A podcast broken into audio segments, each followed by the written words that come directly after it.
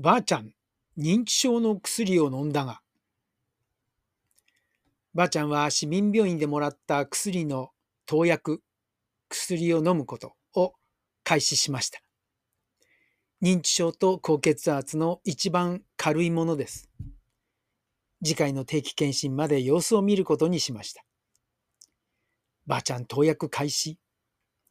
1日目、2日目までは薬を普通に飲んでいましたが、3日目から体調が崩れます。何も食べなくて寝込んだままです。薬も飲めない。翌日もまだ何も食べられない。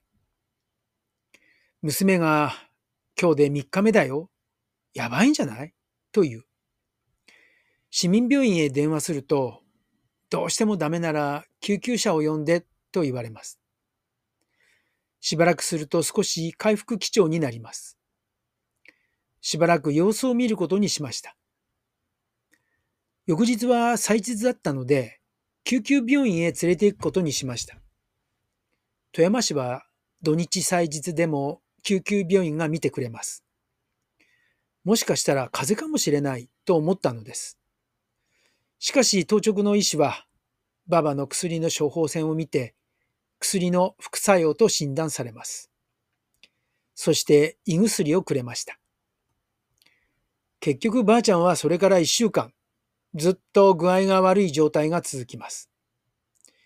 ばあちゃんの具合が悪いと家庭に与えるダメージは大きいのです。ご飯のおかず何をつけ作ればいいのかわからない。そんな時、娘が夕食を作ってくれました。じじとばばは、豚肉と白菜の炊いたやつ、美味しいと言って食べてくれました。ばあちゃんはご飯を一膳完食。よかった。翌日は少し元気になって自分でご飯を炊かれました。しかしばあちゃんが元気になってくると、またじいちゃんの暴言が始まり出します。体調の悪い時は優しい言葉をかけたりとそうでもなかったのですが、元気になると、ばばあ、ボケと言い出す始末。体力が回復してきたので、投薬を開始しました。しかし飲むとまた体調悪いと寝込み出します。困った。娘は薬が合ってないんじゃない？もうやめたら？パパもそうだなと思います。そして再度投薬を中止。すると回復しご飯を食べられ始めます。どうも薬が合わない様子だ。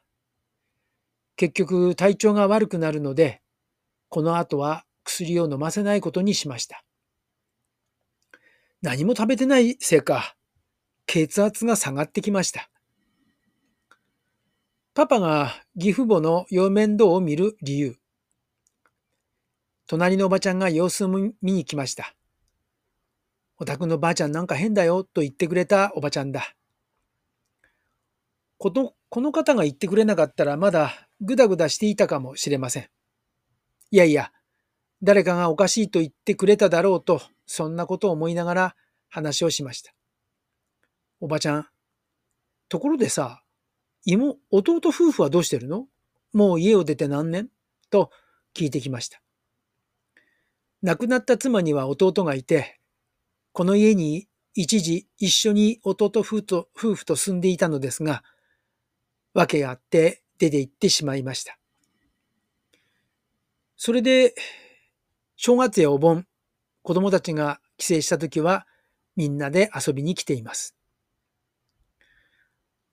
ママが亡くなっていない今、本来ならじじばばの介護はこの弟がするはずですが、いろいろあって弟夫婦は子供、じじばばからすると孫を連れて家を出て10キロぐらい離れたところに県営住宅を借りて住んでいます。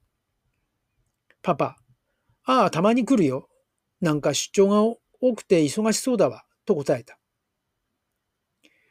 本当はそんなに来ないのだが、何かめんどくさくなってそう答えました。と同時に、このじじばばの現状を親戚一同に知らせておく必要はあるな、と思います。パパが義父母の面倒を見ているのは、亡くなったママが死に際に、お父さんとお母さんをお願いします、と言い残したからです。ただ、頼まれたからだけでもありません。パパの実父は知らない間に亡くなり、母は急急性心不全であっという間に亡くなっていて、介護というものをしたことはありませんでした。だから、義父母の面倒を見てもいいのかなと思ったのです。パパは早速今のジジババのことを書面に作ります。そしてみんなに集まってもらいました。親族会議。昔から一癖も二癖もある変わり者のじいちゃんのことですから、皆はどうするこうするということもなく、パパの話に聞き入っています。話、話を、書いた話をまとめると次のようなものです。プリントして配りました。2018年2月20日、親族会議。出席者、本家さん、本家さん奥さん、次児の妹、妹の旦那、義弟、パパ。市民病院先生の診断結果、ばあちゃんの診断、脳の画像検査の結果、脳の血流に異常問題なし、脳の萎縮見られない。長谷川式30点満点で20点。ギリギリ初期の初期。総合的に見て認知症と診断。普段にない緊張があると一時一時的に忘れやすい。緊張なく穏やかに過ごすことが大切。できることは普段通りやってもらってください。認知症を進行させない方法。できることを取り上げると認知症が進行。できないことは横で手伝ってあげて完成させる。日頃の血糖数値はやや高め。軽い糖尿傾向。投薬。認知症、高血圧の一番軽いものを投薬。じいちゃんの診断。じいちゃんの不穏状態がばあちゃんに影響を与えているかも。